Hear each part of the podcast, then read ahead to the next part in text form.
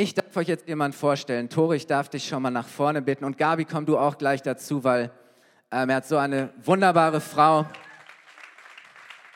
Komm zu mir. Ähm, Tore kenne ich zumindest schon seit über zehn Jahren. Wir waren nämlich zusammen ähm, am theologischen Seminar und haben studiert, nicht um Theologen zu werden, sondern um Kirche zu bauen, die blüht und wächst und Menschen für Jesus erreicht. Und ich glaube, du warst sogar unter mir, oder? Ja, unter mir, ja. So, und ich habe gleich schon gemerkt, der Tore ist ein besonderer Typ. So, hey, der hat etwas und das hat mich damals schon sehr interessiert, das fand ich spannend. Und dann haben sich in den letzten Jahren immer wieder unsere Wege gekreuzt und wir haben uns getroffen auf irgendwelchen Netzwerktreffen in Berlin und hier und da. Und je, je mehr und je länger ich euch kenne, desto mehr schätze ich euch und profitiere von dem, was Sie auch in mein Leben, in das Leben unserer Kirche hineinsprechen. Wir hatten gestern eine geniale Zeit mit allen Mitarbeitern und Leitern unserer Kirche und wir wurden so ermutigt und inspiriert durch das, was ihr uns gebracht habt. Und wir wollen euch sagen, für uns ist ein Vorrecht und eine Ehre, euch hier zu haben. Tore und Gabi haben vor acht, neun Jahren eine Kirche in Mainz gegründet, die Basiskirche für diese Generation. Und heute haben sie über 600 Leute in den Gottesdiensten. So gewaltig und inspirierend zu sehen, hey, das geht in Deutschland und es passiert an vielen Orten. Und wir haben Glauben, dass das auch hier in Bayreuth passiert. Und ja, deswegen ermutige ich euch, wenn Tore heute Morgen predigt, gestern hat Tore das so schön gesagt, hey, lass uns nicht einfach nur da sitzen und das abnicken, sondern lass uns hineinlehnen und sagen, jawohl, das ist für mich, das ist für uns. Und wenn wir das nehmen und wenn wir das glauben, dann passieren wunderbare Dinge. Tore, wir freuen uns auf das, was du mitgebracht hast. Gabi, schön, dass ihr da seid. Und sie haben auch noch zwei Azubis mitgebracht, Paul und Alex. Auch genial, dass ihr mitgekommen seid. Das ist uns ein Vorrecht. Vielen Dank, lieber Pastor Kai. Vielen Dank, Christine, für die Einladung. Es ist eine große Ehre, hier in Bayreuth zu sein. Und mein Gebet für euch heute Morgen ist, dass du stärker nach Hause gehst, als du gekommen bist. Und ich hoffe, du wirst auch ermutigter nach Hause gehen, als du gekommen bist. Weil das kann das Wort Gottes tun. Stimmt das? Habt ihr ein Amen für mich? Ihr habt eine großartige Kirche hier am Start in Bayreuth. Meine Güte, ich glaube, es lohnt sich in Bayreuth zu wohnen, nur wegen der Church die hier am Start, oder? Das glaube ich wirklich. Und ihr habt so coole Leiter. Das will ich wirklich sagen, auch wenn ich quasi unter Pastor Kai, ich bin, ich bin froh, ihn zu kennen und ich merke, da steckt so viel Energie in den beiden und es ist so viel Arbeit und Mühe und kostet so viel Power, eine Kirche zu leiten und zu bauen und das ist eine großartige Church. Und ich glaube, ihr seid mega gesegnet mit den beiden als Leiter. Ich möchte euch wirklich von Herzen danken ähm, sich auf den Weg zu machen und zu sagen, wir wollen eine Kirche sein, die Menschen erreicht. Das ist nicht billig. Das ist nicht einfach.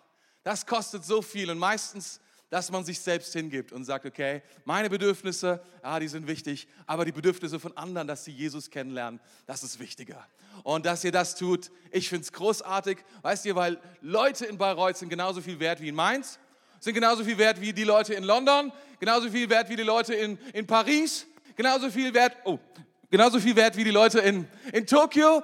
Die Bayreuther Leute sind Menschen, die Gott liebt und sie müssen hören, dass Gott ein Gott ist, der sie retten will. Amen. Ihr Lieben, wenn ihr mir helfen wollt, ihr dürft gerne mich ermutigen, ist kein Problem. Ich werde das nicht irgendwie krumm nehmen oder so. Ähm, ich, ich bin, bin, bin Pfingstler, äh, Pfingstpastor, das heißt, Amen ist für mich kein Fremdwort auch während der Predigt. Aber wenn du auch andere Sachen sagst, wie zum Beispiel cool oder so, es wird mich total freuen. Alright, alright. Ich würde gerne predigen heute Morgen ähm, über das Thema Gottes Gnade ist stärker. Gottes Gnade ist stärker. Sag das mal deiner Person, die neben dir sitzt und sag es mit Autorität. Sag es nicht einfach so, sondern sag es, hör mal, Gottes Gnade ist stärker. Gottes Gnade ist stärker. Gottes Gnade ist stärker und ich, ich würde gerne sprechen über einen Vers heute Morgen und der steht in 2 Timotheus Kapitel 2, Vers 1. Und da steht, Timotheus, mein lieber Sohn, werde stark durch die Gnade, die Gott dir in Christus Jesus schenkt. Werde stark. Das ist, was Paulus Timotheus sagt. werde stark. Und wenn, wenn du diese beiden Worte hörst, vielleicht denkst du an ein Fitnesscenter. Vielleicht läuft dir dann schon irgendwie der Schweiß von der Stirn runter, wenn du nur daran denkst, ins Fitnesscenter zu gehen. Vielleicht hast du dich schon mal angemeldet. Wer war schon mal im Fitnesscenter gewesen? Und wer hat, wer hat durchgezogen 24 Monate? Ich muss sagen, in Bayreuth gibt es ziemlich viele disziplinierte Leute. Mehr als ich dachte. Aber viele von uns kennen das. Man meldet sich an im Fitnesscenter voller e- Elan und voller Motivation. Und äh, nach ein paar Wochen, nach ein paar Monaten, zuerst geht man dreimal pro Woche, dann geht man noch zweimal die Woche. Und dann freut man sich, dass man diese Mitgliedschaft noch hat und hofft, dass man nicht vergisst zu kündigen.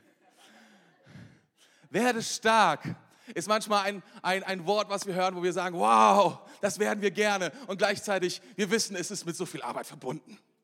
Aber es ist erstaunlich, was Paulus hier schreibt. Weil er sagt, werde stark durch die Gnade. Werde stark durch die Gnade. Das ist abgefahren. Ganz ehrlich. Als ich das gelesen habe und richtig irgendwie verstanden habe, habe ich gedacht, das ist ein abgefahrenes Konzept. Darüber muss man mal nachdenken. Darüber muss man mal sehen, was die Bibel darüber schreibt. Möglicherweise ist es hier ja etwas mehr, als sich vermuten lässt als eine Anrede. Lieber Timotheus, werde stark. Hört sich so an wie so eine Floskel, oder? Und dann dachte ich, hm, vielleicht ja nicht. Und ihr werdet staunen, weil Gnade in der Bibel ist ein Generalschlüssel. Ist ihr ein Generalschlüssel schließt alles auf und alles ab. Der Generalschlüssel der verschafft dir Zugang zu allen Räumen. Ich weiß nicht, wie es in diesem Haus ist, aber möglicherweise habt ihr ein Schließsystem und in diesem Schließsystem, ja, diesem Schließsystem gibt es unterschiedliche Schlüssel. Es kommt an auf deine Rolle und deine Aufgabe, was für Schlüssel du bekommst. Wenn du jemand bist hier in der Technik, hast du bestimmt Zugang zu diesem Raum und zu irgendeinem Technikraum, den es vielleicht hier irgendwo auch gibt. Wenn du, wenn du möglicherweise im Büro arbeitest, hast du bestimmt einen Schlüssel, mit dem kannst du ins Büro reingehen und dort die Dinge machen, die man halt im Büro macht. Wenn du jemand bist, der arbeitet im Kidsdienst, dann hast du Zugänge zu allen Kidsräumen möglicherweise und alles, was dazugehört. Aber hört mal, wenn du einen Generalschlüssel hast, dann kommst du in alle Räume rein. Und es hat mit allen Räumen zu tun. Und Gnade ist so ein Generalschlüssel, mit dem wir Dinge aufschließen können, die Gott uns geben will. Ich weiß, manche von euch sind noch skeptisch und sagen, hm, ob das wohl stimmt. Ich sage euch, Gnade wird unterschätzt. Lasst uns schauen, was Gnade ist. Es ist so wichtig, eine kurze Definition und ähm, ihr werdet sehen, es ist notwendig. Es ist so notwendig, dass wir stark werden, weil oft die, die Umstände, in denen wir sind, ähm, uns entmutigen wollen, oder? Es ist wichtig, dass wir stärker werden als die Entmutigung der letzten Niederlage, in der wir drinstehen. Es ist wichtig, dass wir stärker werden als die Verdammnis, die der Teufel uns zuflüstert. Stimmt das? Kennst du das, wenn der Teufel zu dir sagt, du wirst es niemals schaffen? Niemals! Oder fängt der Teufel bei dir schon an zu flüstern und sagt dir, nein, niemals. Und du zuckst innerlich zusammen und sagst, das ist die Wahrheit. Ich will dir etwas heute Morgen sagen. Werde stark. Werde stark, wenn er spricht. Werde stark. Oder kennst du das? Werde stark, wenn die dumpfe Lustlosigkeit, die dich überkommt, morgens im Bett aufzustehen und den Herrn nicht zu preisen und zu loben. Was brauchen wir da? Kraft und Stärke. Oder? Das ist wichtig. Hey, du musst stärker werden, damit du das Richtige tun kannst und nicht das, worauf du gerade Lust hast. Oder was einfach ist was günstig ist, was modern ist, sondern tu das, was richtig ist. Bist du stark, um zu tun, was richtig ist? Und wenn dir die, diese Stärke fehlt, dann möchte ich dir heute Morgen sagen, werde stark, werde stärker. Jeder von uns hat Potenzial. Und ähm, ich glaube, wir alle kämpfen diesen Kampf. Jeden Tag, jeden Tag neu. Und so oft kämpfen wir gegen uns selbst. Und mal gewinnen wir und mal verlieren wir. Und dann sind wir betrübt und depressiv. Aber wisst ihr was? Gott stellt uns etwas zur Verfügung, nämlich seine Gnade. Und sie sagt, werde stark durch die Gnade. Werde stark durch die Gnade. Und ähm, lasst uns das nicht unterschätzen, was Gnade ist. das Wesen der Gnade ist, es ist einfach die geschenkte Gunst Gottes. Es ist einfach die geschenkte Gunst Gottes. Es ist ein, ein großes Wort, ein großes Konzept. Es ist ein, eine unverdiente Wohltat, kann man sagen, Freundlichkeit. Es, ist, es kommt von dem Wort Kairo oder Kara, sich freuen. Es hat ganz viel mit Freude zu tun. Wenn Gnade in deinem Leben ist, dann hast du etwas Freude in deinem Leben. Charisma ist das unverdiente Geschenk. Es ist das unverdiente Geschenk. Und oft finden wir dieses Wort Charis im Neuen Testament und es steht im Gegensatz zu Ergo. Ja, klar, äh, das sind Werke. Das ist das, was wir tun. Und wir brauchen Glauben, um diese Gnade abzuholen. Das ist was, was uns, was uns, was uns Paulus lehrt. Wir brauchen Glauben, um diese geschenkte Gunst abzuholen. Wisst ihr, das Problem ist, Gnade kann nicht erarbeitet werden. Das geht nicht. Du kannst es nicht leisten. Gnade steht zur Verfügung und wir dürfen sie und müssen sie aktiv annehmen. Das ist dieser Glaube. Und es ist, Gnade ist wie das Annehmen eines Amazon-Pakets. Ja, kennst du das?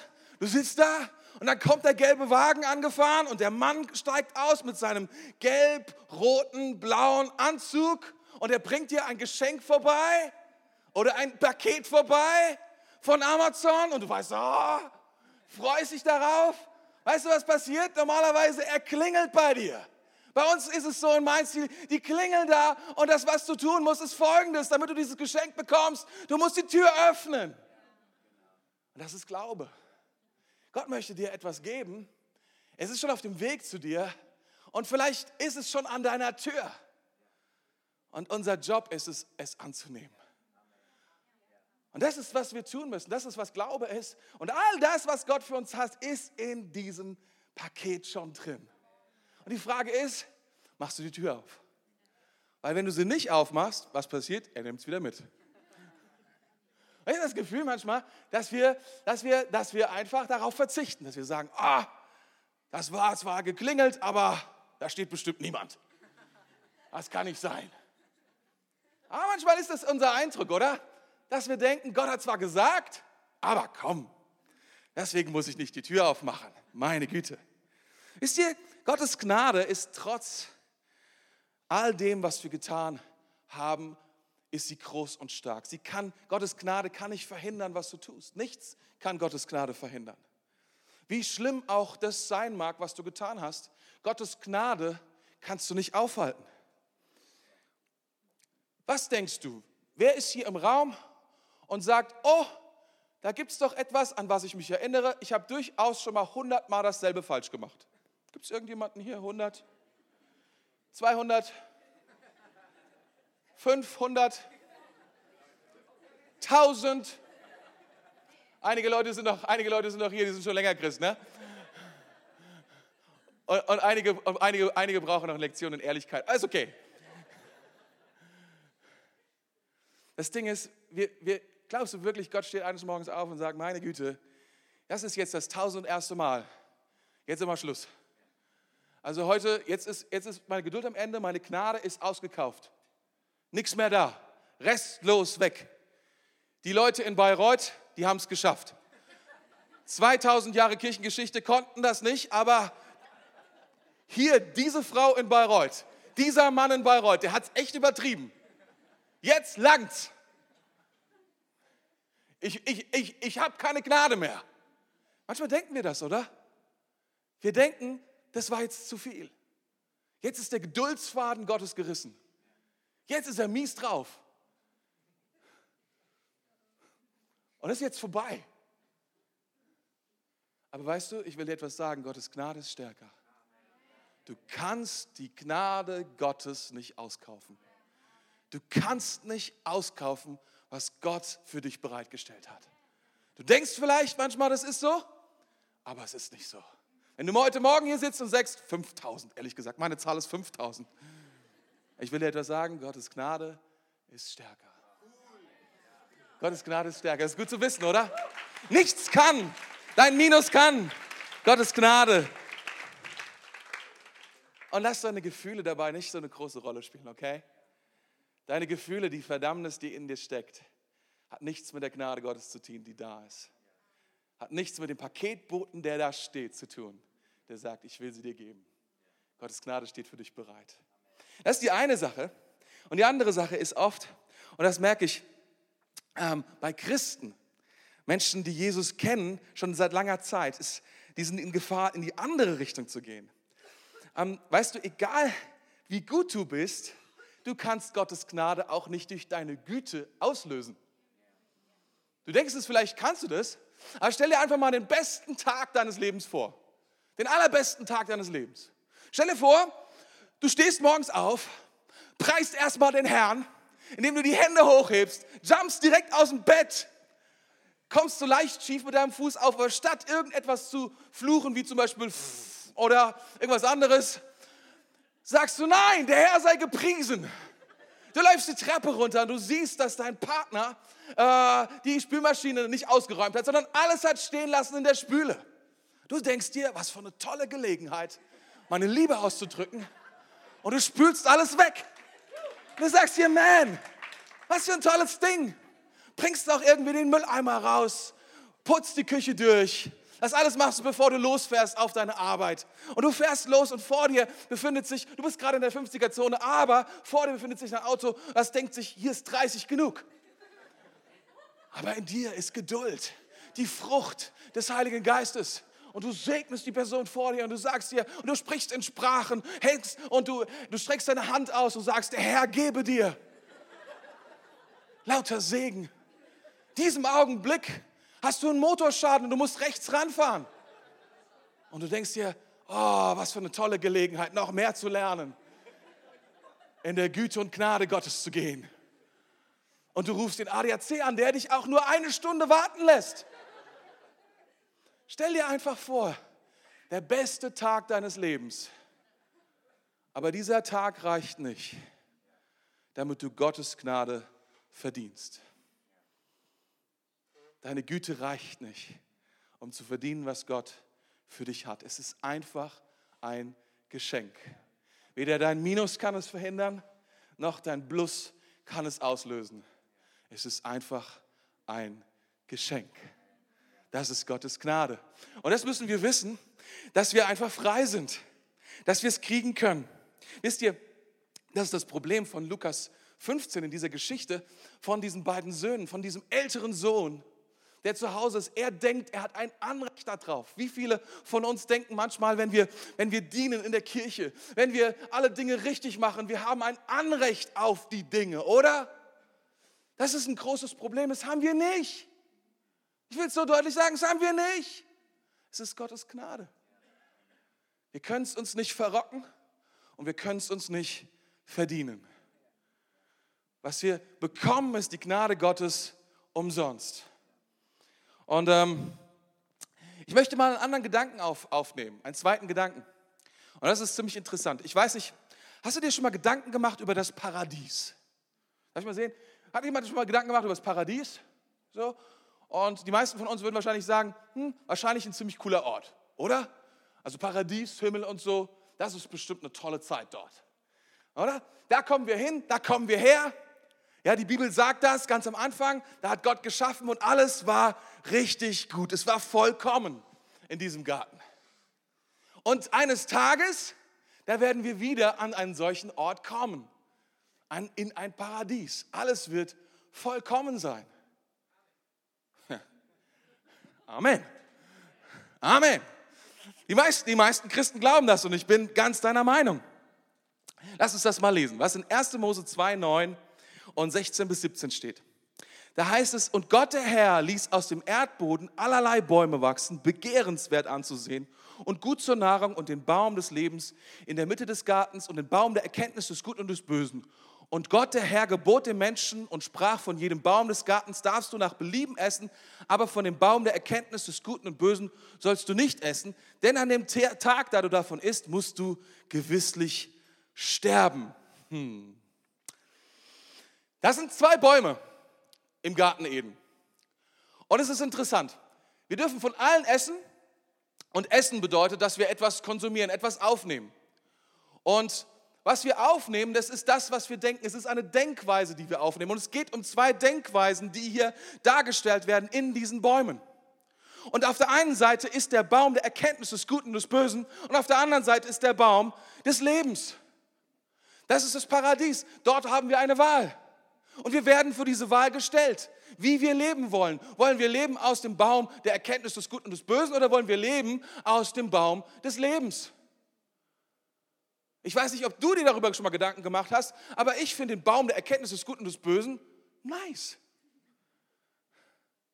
Zu wissen, was ist richtig und was ist falsch. Oder? Wir Deutschen lieben es zu wissen, was ist richtig und falsch. Oder? Das ist irgendwie etwas, das, da, da sind wir auch ziemlich gut drin, das zu beurteilen. Richtig, falsch. Richtig, falsch. Und ist es nicht abgefahren, dass im, im Paradies Gott verbietet, von diesem Baum zu essen? Und sagt, das ist ein Problem, wenn ihr davon esst. Stattdessen dürft ihr essen vom Baum des Lebens. Und wisst ihr, ich bediene mich jetzt mal äh, orthodoxer Theologie. Und die arbeiten wahnsinnig viel mit Symbolen und Typologien. Typologien heißt, dass sie Bilder benutzen und sagen Bilder, die im Alten Testament, im Neuen Testament gefüllt werden mit einem theologischen Inhalt. Und im Paradies finden wir zwei Bäume. Und ein Baum ist in der Typologie der orthodoxen Kirche das Kreuz, das sich erhebt. Könnte es sein, könnte es sein, dass es schon im Garten Eden einen Baum gab der Gnade? Warum glaube ich das? Seht mal, was ist Erkenntnis des Guten und des Bösen? Erkenntnis des Guten und des Bösen richtet unsere Gedanken auf mich. Wenn ich gut von mir denke oder wenn ich böse von mir denke. Wenn ich schlechte Dinge mache, ständig geht es um mich. Oh nein, ich habe was Schlechtes gemacht. Oh nein, oh nein, was war das richtig oder war das falsch? Oh nein, ich bin ständig damit beschäftigt, mich selbst zu beurteilen. Mein ganzes Gedanken, mein ganzes Denken liegt auf mir. Und wisst ihr, was Gnade tut? Es richtet unser gesamtes Denken auf ihn. Weil wir haben nichts in der Gnade, was uns gehört. Wir können weder versagen, noch können wir gewinnen. Es kommt nur von ihm. Im Paradies ging es Gott um eine Sache. Er sagte, hey, dein ganzes Ego, all das, wenn das auf dich gerichtet wird, wirst du sterben. Wenn du aber deinen Blick richtest auf mich, wirst du leben. Und das ist das Konzept der Gnade schon immer. Unseren Blick zu richten auf ihn und nicht bei uns zu sein. Weil schau mal, auch wenn du Gutes von dir denkst, wie schnell kommen wir dann in einen Stolz rein und sagen, oh, wir sind so gut, wir sind so viel besser. Wie, wie, wie schnell kommt das und was sagt Gott in seinem Wort? Er sagt, dem Stolzen widerstehe ich. Er kann nicht zusammen sein mit dem Stolzen. Wenn du denkst, dass du besser bist, wenn du denkst, dass du es drauf hast, wenn du dich erhebst. Übrigens ist schlecht von sich selbst zu denken auch nicht besser als Stolz. Im Endeffekt ist es auch Stolz. Weil du denkst, oh, ich, ich habe es nicht drauf. Ich krieg's nicht hin. Oh, ich bin so doof. Und deswegen, was denkst du die ganze Zeit? Du denkst nur an dich. Du richtest deinen Gedanken nur auf dich. Und das ist die Gefahr dieser beiden Bäume. Und das ist das Problem dieser beiden Bäume. Ich glaube, die Gnade Gottes war schon da, das große Thema. Und das Paradies ist kein Ort der Perfektion, sondern der Vollkommenheit. Seht mal, ich mache das mal ganz deutlich an einer Demonstration. Kommst du und hilfst du mir mal? Stellst dich mal so hier, vielleicht hier hin und vergib mir schon mal vor, vorher. Werde ich nämlich jetzt schubsen. So. Männer spielen gerne. Und bei dem Spielen schubsen sie sich auch, zum Beispiel Fußball spielen. Come on, let's, let's go. Oder Basketball spielen. Wer glaubt, dass im Himmel der beste, oh, oh, der, der, dass das der intensivste Ort ist, den es gibt. Wer glaubt das? Wer glaubt, dass Spielen im Himmel ein Thema ist? Okay, für die Frauen, dort wird auch guter Kuchen gebacken und so. Seht mal, das Problem beim Spiel ist, dass man Fun hat und dass Männer manchmal auch zu weit gehen. Was ist, wenn ich ihn hier runterschubse und er bricht sich den Zeh? Der Himmel ist ein perfekter Ort. Kann er sich den Zeh brechen im Himmel? Dankeschön.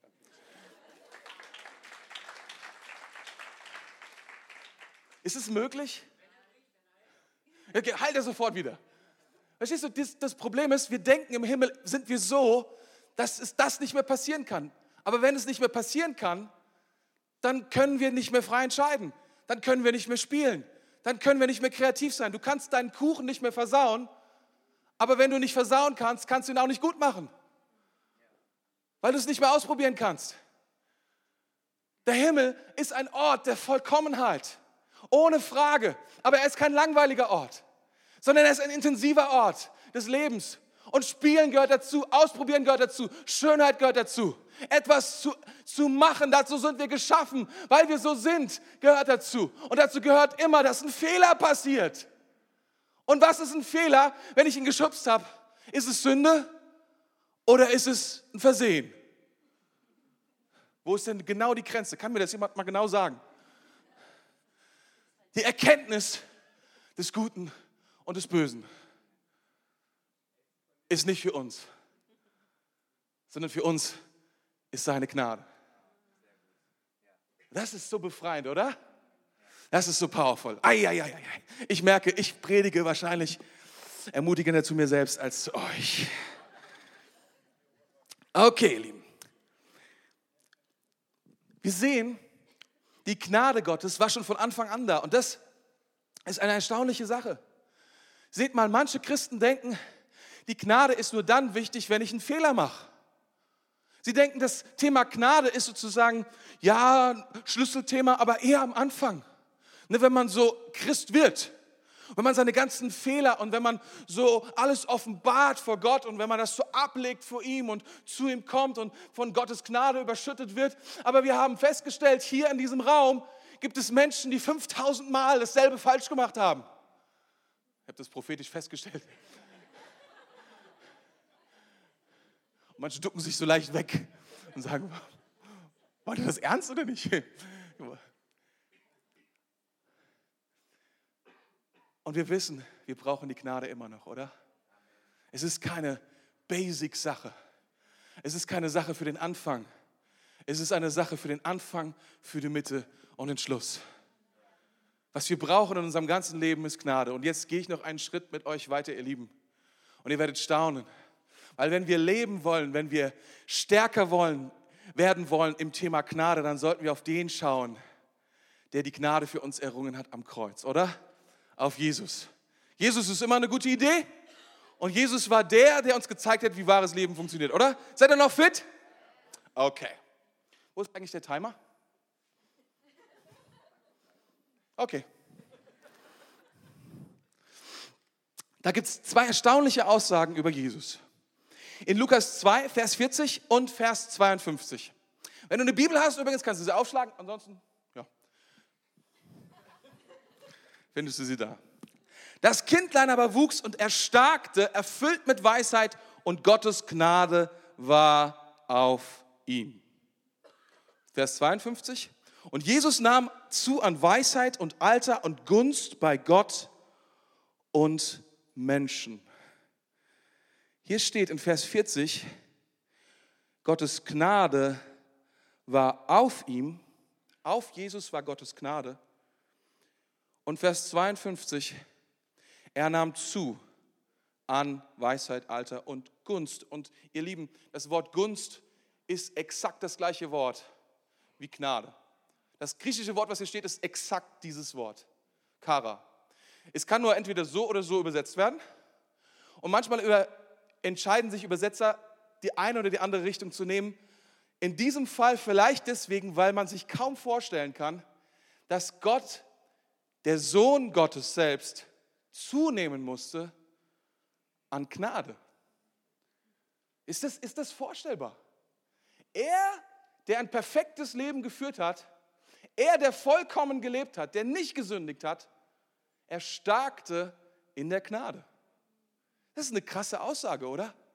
Über Jesus, wenn du dir das anguckst. Jesus wuchs und erstarkte. Und ähm, Das sagt uns, dass Gnade nicht nur dafür da ist, dass es uns von Schuld und Sünde befreit, sondern dass es uns befähigt, nicht zu sündigen. Wenn Jesus schuldlos, dann hatte er diese Gnade, die ihm die Kraft gab, es nicht falsch zu machen. Wir brauchen also die Gnade nicht nur, wenn wir es falsch gemacht haben, sondern wir brauchen die Gnade, um es nicht falsch zu machen.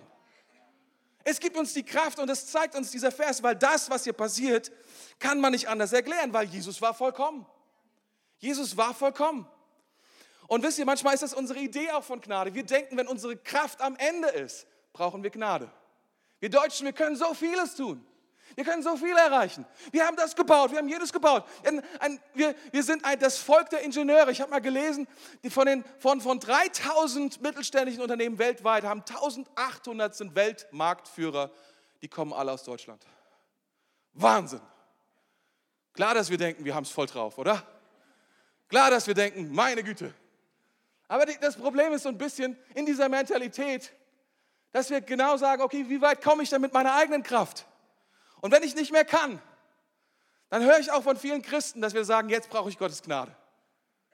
Die Wahrheit ist, wir brauchen die Gnade Gottes von Anfang bis zum Ende. Wir brauchen sie am Anfang, wir brauchen sie in der Mitte, wir brauchen sie am Schluss. Wir dürfen nicht unterschätzen, was die Gnade Gottes für uns tun kann. Sie ist ein Generalschlüssel. Sie ist nicht das Startpaket. Sie ist nicht die für die ersten fünf Meter. Und wenn ich es da nicht geschafft habe und ich fliegen kann, keine Gnade mehr da. Du brauchst Gnade und wir alle müssen erstarken in der Gnade. Habt ihr das? Seht mal, wie wurde Jesus stärker? Wollen wir uns das noch anschauen? Habt ihr dafür noch Power? Sobald ich einen Timer entdecke, naja. Ah, hab keinen. Okay, gut. Wie lange geht der Gottesdienst? Okay,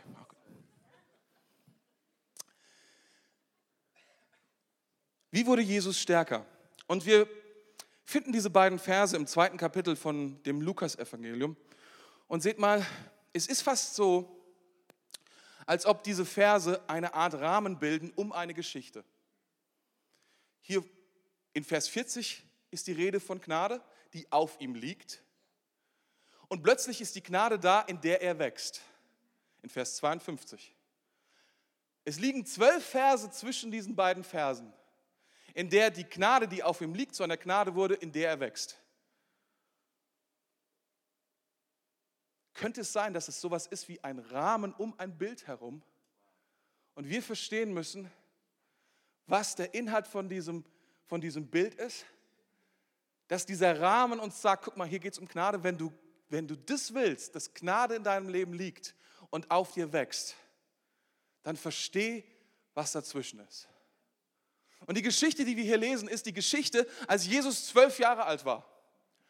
Und Jesus war zwölf Jahre und das ist die einzige Geschichte, die wir von ihm haben, als er sozusagen ein Teenager war. Und wir lesen in dieser Geschichte, dass seine Eltern mit ihm nach Jerusalem gegangen sind, um ein Fest zu feiern. Und sie, waren, sie, sie haben das Fest gefeiert und dann waren sie wieder auf dem Heimweg. Und plötzlich ist den Eltern aufgefallen, ups, wo ist denn eigentlich Jesus hin? Und sie, sie haben Jesus überall gesucht und Jesus war nirgendwo zu finden. Und sie haben die Verwandten gefragt und sie haben die Freunde gefragt und niemand hat Jesus gesehen. Jesus war nicht am Start. Und deswegen haben sie gedacht, hups, sie haben Jesus verloren. Ich wollte mal kurz fragen, wer hat schon mal Jesus verloren? Das ist eine eigene Predigt, ne? Jedenfalls gingen sie wieder zurück an dem Ort, wo sie ihn das letzte Mal gesehen haben und das war in Jerusalem. Und dann haben sie angefangen in Jerusalem und wisst ihr, wo sie ihn gefunden haben? In der Gaming Hall. Sie haben PlayStation 4 da gezockt. Na, das stimmt nicht. Fast. Er war in der Church. Ist das abgefahren? Er war zwölf Jahre alt und saß in der Kirche und hat sich dort mit den Leuten unterhalten. Über alle möglichen, er hat Fragen gestellt. Er wollte von den Lehrern wissen über bestimmte Dinge. Er hat, er hat zugehört. Und ist das nicht abgefahren, wenn wir das sehen? Dass Jesus in der Kirche war und Fragen gestellt hat? Und dann finden wir den einzigen Satz von Jesus, bevor er in seinen Dienst als Messias gegangen ist. Den einzigen Vers von ihm aus seinem Mund, bevor er in seinen Dienst kam, mit zwölf Jahren. Und das sind zwei Fragen, die er gestellt hat. Könnt ihr euch vorstellen, wie wichtig es ist, Fragen zu stellen? Jesus hat 240 Fragen gestellt. Man könnte glauben, dass der Sohn Gottes mehr Antworten hat als Fragen, oder? Aber als er zwölf war, hat er zwei Fragen gestellt. Und ähm, sie haben, die Eltern haben Jesus gefragt, warum hast du uns das angetan? Wir haben uns Sorgen gemacht. Also du, war er der perfekte Sohn?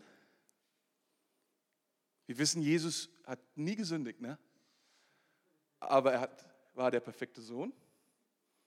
In dem Augenblick zumindest dachten das Josef und Maria nicht. Warum hast du uns das angetan? Vers 49. Und er sprach zu ihnen, was ist es, dass ihr mich gesucht habt?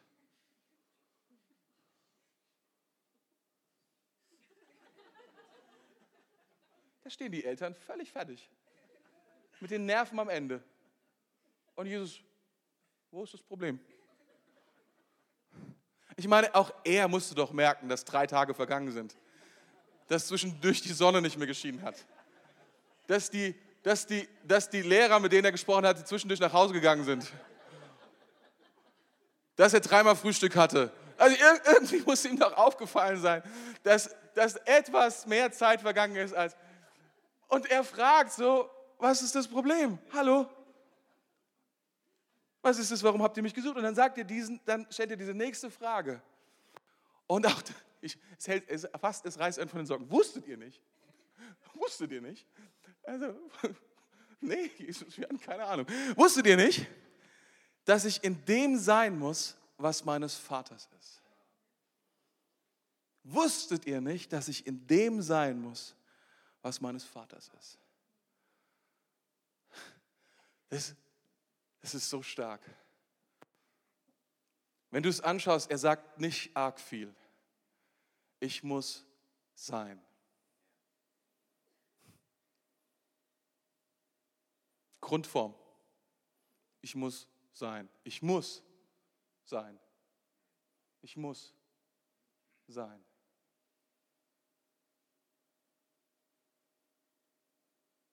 In dem, was meines Vaters ist. Wenn du mich fragst, was, was hat Jesus was war Jesus Geheimrezept, um zu erstarken in der Gnade? Dann, weil er verstanden hat, dass er am richtigen Ort sein muss. Nämlich in dem Haus, wo sein Vater ist. Und wisst ihr, er hat nicht gesagt, sein ist, ist, ist Präsenz. Ist nicht Vergangenheit, ist nicht Zukunft. So oft sind wir, sind wir im Haus Gottes und wir denken an unsere Vergangenheit was alles schiefgelaufen ist. Gerade Gottesdienste bieten sich irgendwie so super darüber an, dass alles in unser Herz reinkommt, was wir falsch gemacht haben, oder? Warum? Weil wir sind konfrontiert mit Gottes Heiligkeit, wir sind konfrontiert mit, mit, Gottes, mit Gottes Herrlichkeit und sie ist so unfassbar schön. Und die Dinge, die wir in der Vergangenheit getan haben, waren irgendwie nicht so. Und der Teufel fängt an zu reden in uns und sagt, guck mal. Und wir, wir leben in der Vergangenheit. Wir sind nicht hier, wir sind nicht, wir seien nicht wenn ich das so sagen will, sondern wir sind in der Vergangenheit. Oder du sitzt hier und denkst so, oh, was kann ich nachher essen? Vielleicht diese wunderbare Pizza, von der Pastor Kai gesprochen hat. Oder was, was, was wähle ich da aus? Vielleicht Champignon-Pizza oder eher, wir leben in der Zukunft. Wir machen uns vielleicht auch Sorgen über nächste Woche. Was soll ich da tun, wenn die und jene Situation aufkreuzt und ich weiß nicht, ob ich diese äh, Rechnung bezahlen kann. Und ich habe alle möglichen Gedanken, aber ich bin nicht da, wo Gott ist. Gott ist hier, jetzt in diesem Augenblick. Er ist jetzt hier in diesem Raum. Du kannst ihm jetzt hier begegnen. Du bist eine Person, die hier ist. Die Vergangenheit ist vorbei. Und Gott kümmert sich um deine Vergangenheit. Gott hat auch gesagt, er kümmert sich um deine Zukunft. Aber wenn du ihm begegnen willst, dann musst du da sein, wo Gott ist. Und er ist hier, wo du jetzt bist. Ob du dich super fühlst oder nicht, ob du mich schräg findest oder nicht, ob du dir Gedanken machst darum und dir Sorgen machst um mich oder irgendwas anderes, ist völlig egal. Gott ist jetzt hier an diesem Ort, in diesem Haus. Und Jesus hat das verstanden, ich muss sein in dem, was meines Vaters ist. Das ist das Herz, das ist das Geheimnis von ihm. Wo er gewachsen, er hat sich an den richtigen Ort begeben. Er hat die richtigen Fragen gestellt. Er war keiner, der Antworten gegeben hat, sein ganzes Leben nicht. Und nicht, weil er sie nicht wusste, sondern weil er, weil er, weil er wusste, wenn er Fragen stellt, dann wird sich etwas bewegen. In dem Herzen von den anderen und in seinem eigenen Herzen. Wer sind wir Menschen, die Fragen stellen oder sind wir Menschen, die Antworten kennen? Jesus Christus, der Sohn Gottes, der allwissend ist, stellt Fragen. Und er hat nicht PS4 gezockt, sondern er war in dem, was des Vaters Haus ist. In seinem, wir unterschätzen, glaube ich, manchmal, was Kirche ist, was Kirche bedeutet. Und es ist so ein Vorrecht. Wir müssen nicht nach Jerusalem fliegen, wir müssen nicht uns irgendwie dort einfinden in den Tempel, sondern wir können einfach in Bayreuth, ein, ich weiß nicht, wie die Straße hier heißt, wo, wo ihr seid, aber das sind haufenweise Parkplätze. Und ihr könnt euer Auto so abstellen, in den dritten Stock fahren und ihr seid im Haus Gottes. Ist das nicht wunderbar? Und das Beste ist, ihr könnt Leute einladen und sagen, kommt doch gerade mit. Da ist Gott. Das ist abgefahren, oder? Ich glaube, wenn wir stärker werden wollen in der Gnade, dann müssen wir verstehen, dass das Haus Gottes ein Ort ist, an dem wir wachsen in seiner Gnade. Das Haus Gottes ist gefüllt von seiner Gnade. Sind wir gnädig? Strahlen wir aus, was Gottes Gnade ist? Oder sind wir so wie der ältere Sohn und sagen, ich habe Rechte?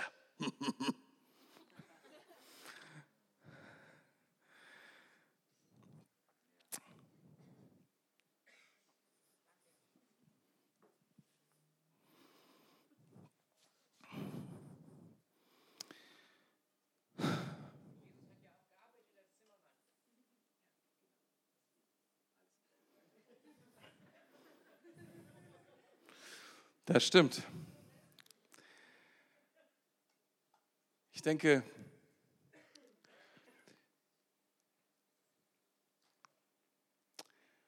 ich denke, wenn wir das lernen, wenn wir das verstehen, dass wir dort sein müssen, wo Gott ist, in seinem Haus, dann können wir stark werden in seiner Gnade, oder? Dann verzocken wir nicht und unterschätzen nicht die Kraft der Gnade. Dann leben wir nicht an den Dingen vorbei und glauben nicht, dass wir sie erringen müssen, uns erkaufen müssen, uns erleisten müssen. Aber wir glauben auch nicht, dass irgendetwas, was wir tun, für Gott besonders beeindruckend ist. Und er sagt, ei, ja, das ist ja der Hammer, da gebe ich ja mal extra Gnade drauf. Sondern die Gnade, sie ist riesig für dich. Sie ist gewaltig für dich. Sie ist erkauft, sie hat einen Gegenwert im Blut Jesu. Sie ist nicht for free, es ist keine billige Gnade. Sie ist nicht einfach da und, und weißt du, wie wir manchmal so, ich bin gnädig mit dir. Auch ich gebe dir eine extra Kugel Eis. Dabei sind wir angestellt beim Eismann und es ist die Kugel Eis vom Eismann. Und nicht meine Kugel Eis. Seht mir aber, dass die Gnade Gottes ist vollkommen finanziert. Mit dem Blut Jesu. Und deswegen können wir sie haben, weil sie da ist und du kannst sie nicht auskaufen mit irgendetwas, was du richtig oder falsch tust.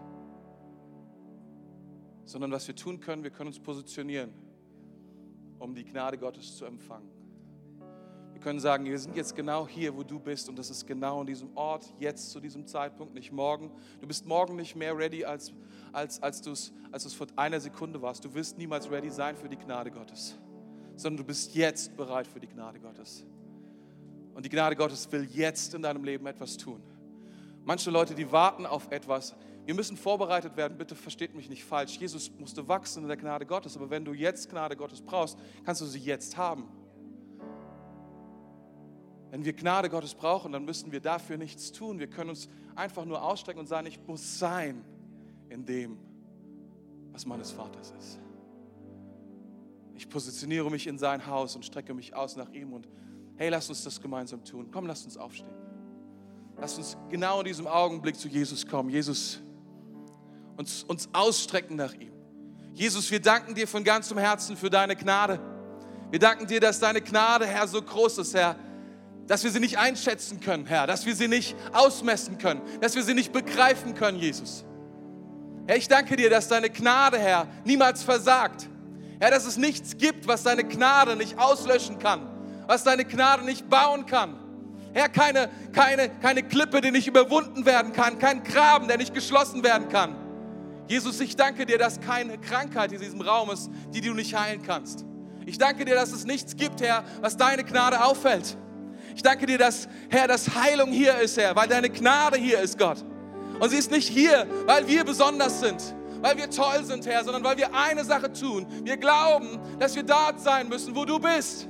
Und das ist jetzt hier in diesem Augenblick. Heiliger Geist, ich danke dir, dass du jetzt dich hier bewegst in diesem Raum mit Kraft, in deiner Gnade. Und wir sind hier.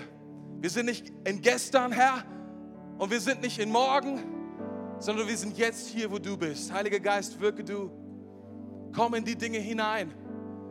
Komm in die Dinge hinein, die nicht vollkommen sind, die unvollkommen sind und fülle sie mit deiner Gnade, mit deiner Güte, mit deiner Vergebung, mit deiner Versöhnung, mit deiner Wiederherstellung. Wir lieben dich, Jesus. Wir danken dir. Ehren dich, Herr, von ganzem Herzen. Danke für das, was du tust. Danke, dass du das, was du begonnen hast, beenden wirst, Herr. Ich bete für viele Geschwister hier, die, die, die 4000, 1000, 1000, 10.000 auf ihrem Tacho stehen haben und du weißt, was ich meine. Die aufgegeben haben zu glauben, dass Gott sie herausreißt aus diesem, dieser Spirale der Sucht, aus dieser Spirale des Versagens. Und heute Morgen will ich dir sagen, Gottes Gnade wird nicht versagen an dir. Gottes Gnade wird, ist nicht zu klein für das, was du tust oder getan hast. Gottes Gnade ist stärker. Gott wird dich herausreißen aus dem und wird dich befreien von dem. Gottes Gnade kannst du nicht auskaufen. Und er ist nicht enttäuscht und er wendet sich nicht ab von dir, sondern er liebt dich. Da ist dieser Mann 38 Jahre. 38 Jahre wartet er auf seine Heilung. 38 Jahre. Tag ein, Tag aus. Kratzt etwas an seiner Seele. Die Frage, wann wird der Tag kommen? Hat Gott mich übersehen?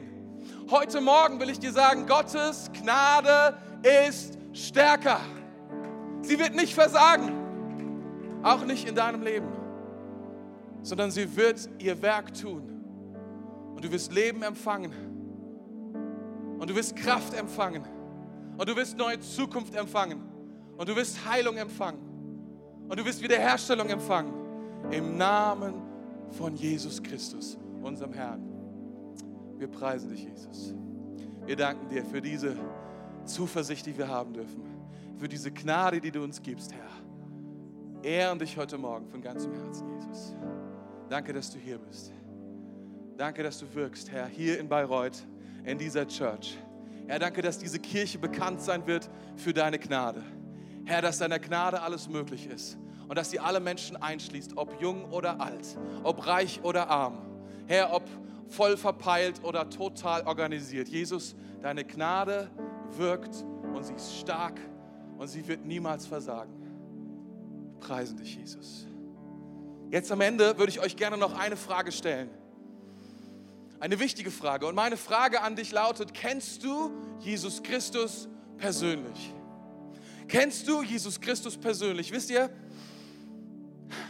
es geht mir nicht darum, dich zu fragen, ob du, ob du die Bibel liest oder ob du betest oder ob du schon oft in der Kirche warst, sondern meine Frage ist, hast du eine lebensverändernde Beziehung mit Jesus Christus? Weißt du, wer er ist? Kennst du ihn persönlich? Hast du nicht mal von ihm gehört oder gelesen, sondern kennst du ihn? Hat er in dein Leben hineingesprochen und dir ein neues Leben gegeben? Und wenn du sagst, nein, nein, nein, das ist noch nicht passiert. Ich will dir sagen, heute Morgen, heute Morgen ist die Gelegenheit zu sagen, hier bin ich. Jesus, nimm mein Leben und mach es neu. Gib mir deine Gnade. Gib mir deine Vergebung. Ich frage mich, wer heute Morgen hier ist und sagt, das bin ich. Das bin ich. Ich brauche das. Ich will Jesus in mein Leben lassen. Vielleicht bist du auch hier und sagst, weißt, ich habe Jesus angenommen vor langer, langer Zeit, aber ich habe mein eigenes Ding gedreht. Ich habe das getan, was mir einfiel. Ich bin weggelaufen vor Gott. Ich habe mein eigenes Ding gemacht, aber heute Morgen, als du gesprochen hast über Jesus, heute Morgen, als du gesprochen hast über die Gnade Gottes, etwas in meinem Herzen hat sich neu entzündet, etwas in meinem Herzen hat ein Neufeuer gefangen. Und ich will dich fragen heute Morgen, ob du nicht zurückkommen willst zu Gott, ob du nicht sagen willst, ich komme nach Hause zu ihm. Egal, ob du zum ersten Mal heute zu Jesus kommst oder sagst, ich komme zu ihm zurück. Ich würde so gerne für dich beten. Ich würde so gerne mit dir beten. Und was wir tun wollen für einen Augenblick ist so einfach. Es ist einfach die Gnade Gottes anzunehmen, einen Schritt zu tun und zu sagen, das bin ich. Das bin ich, Pastor. Bitte bete für mich. Und wir wollen Privatsphäre dafür geben, sodass niemand hier dich anschaut. Es ist ein Augenblick zwischen dir und Gott, aber ich würde gerne Zeuge sein, wenn du das tust, wenn ich für dich bete. Deswegen machen wir alle die Augen zu hier im Raum. Und ich werde zählen bis drei. Und wenn ich bei drei bin, dann heb deinen Arm weit nach oben, dass ich dich sehen kann. Und dann sage ich vielen Dank und du kannst deinen Arm gerne wieder runternehmen. Und im Anschluss werden wir gemeinsam, alle gemeinsam beten zusammen. Und dieses Gebet wird dich verbinden mit diesem Gott, mit diesem Jesus, auf Zeit und auf Ewigkeit. Und dieser leere Punkt in deinem Leben, von dem du weißt, dass er da ist, und du weißt, es stimmt etwas nicht mit deinem Leben, und du weißt, da muss mehr sein, er wird gefüllt werden mit dem lebendigen Gott, der dich geschaffen hat. Ich frage mich, wer ist heute Morgen hier, der sagt, ich komme zu Gott. Mach alle die Augen zu, bitte damit wir Privatsphäre schenken für alle Leute, die hier sind. Und eins, Jesus Christus liebt dich. Und zwei, Jesus hat Gnade für dich, es ist dein Augenblick.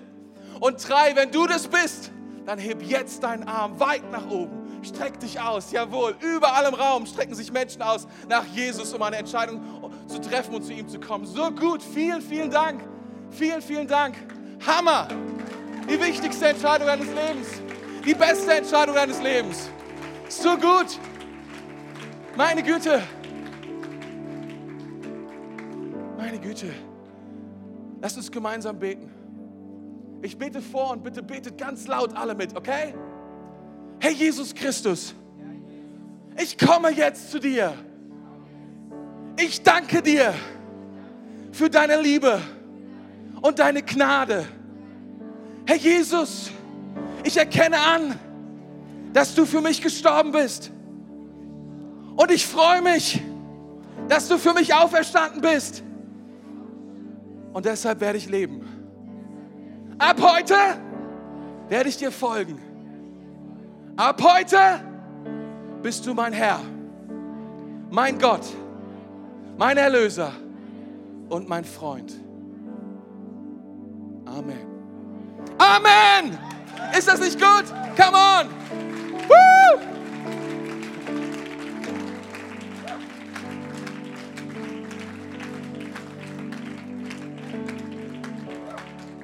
Gottes Gnade ist stärker.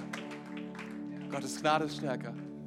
Wenn du heute Morgen zum ersten Mal eine Entscheidung getroffen hast für Jesus, dann wird Pastor Kai dir bestimmt sagen, was ein guter nächster Schritt sein kann in deinem Leben, in deinem neuen Leben mit Jesus Christus. Ihr Lieben, Amen.